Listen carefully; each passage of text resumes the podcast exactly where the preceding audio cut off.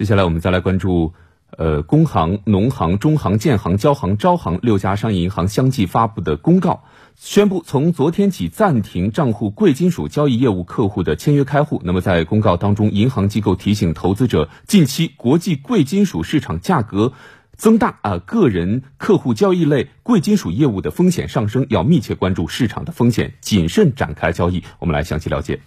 记者致电了多家商业银行，客服人员表示，有关账户贵金属业务的相关情况均以门户网站及 App 端的公告通知为准。暂停我行的各个渠道的双向期黄金、白银，对，就是您说的那个新客的开户交易、申账户申请及开户的那个客户的话，正正常交易是呃不受影响的。这个暂停之后，什么时候恢复？呃，有没有一个大概的时间呢？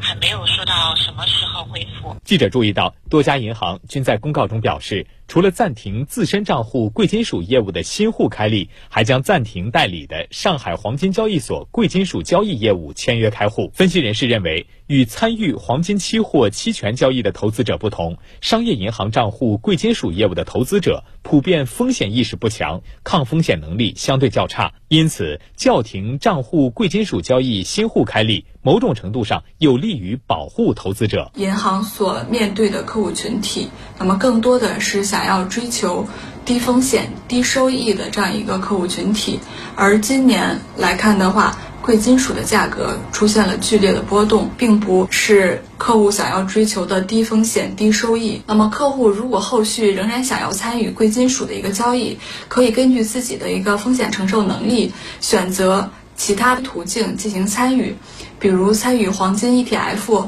然后黄金期货、黄金期权。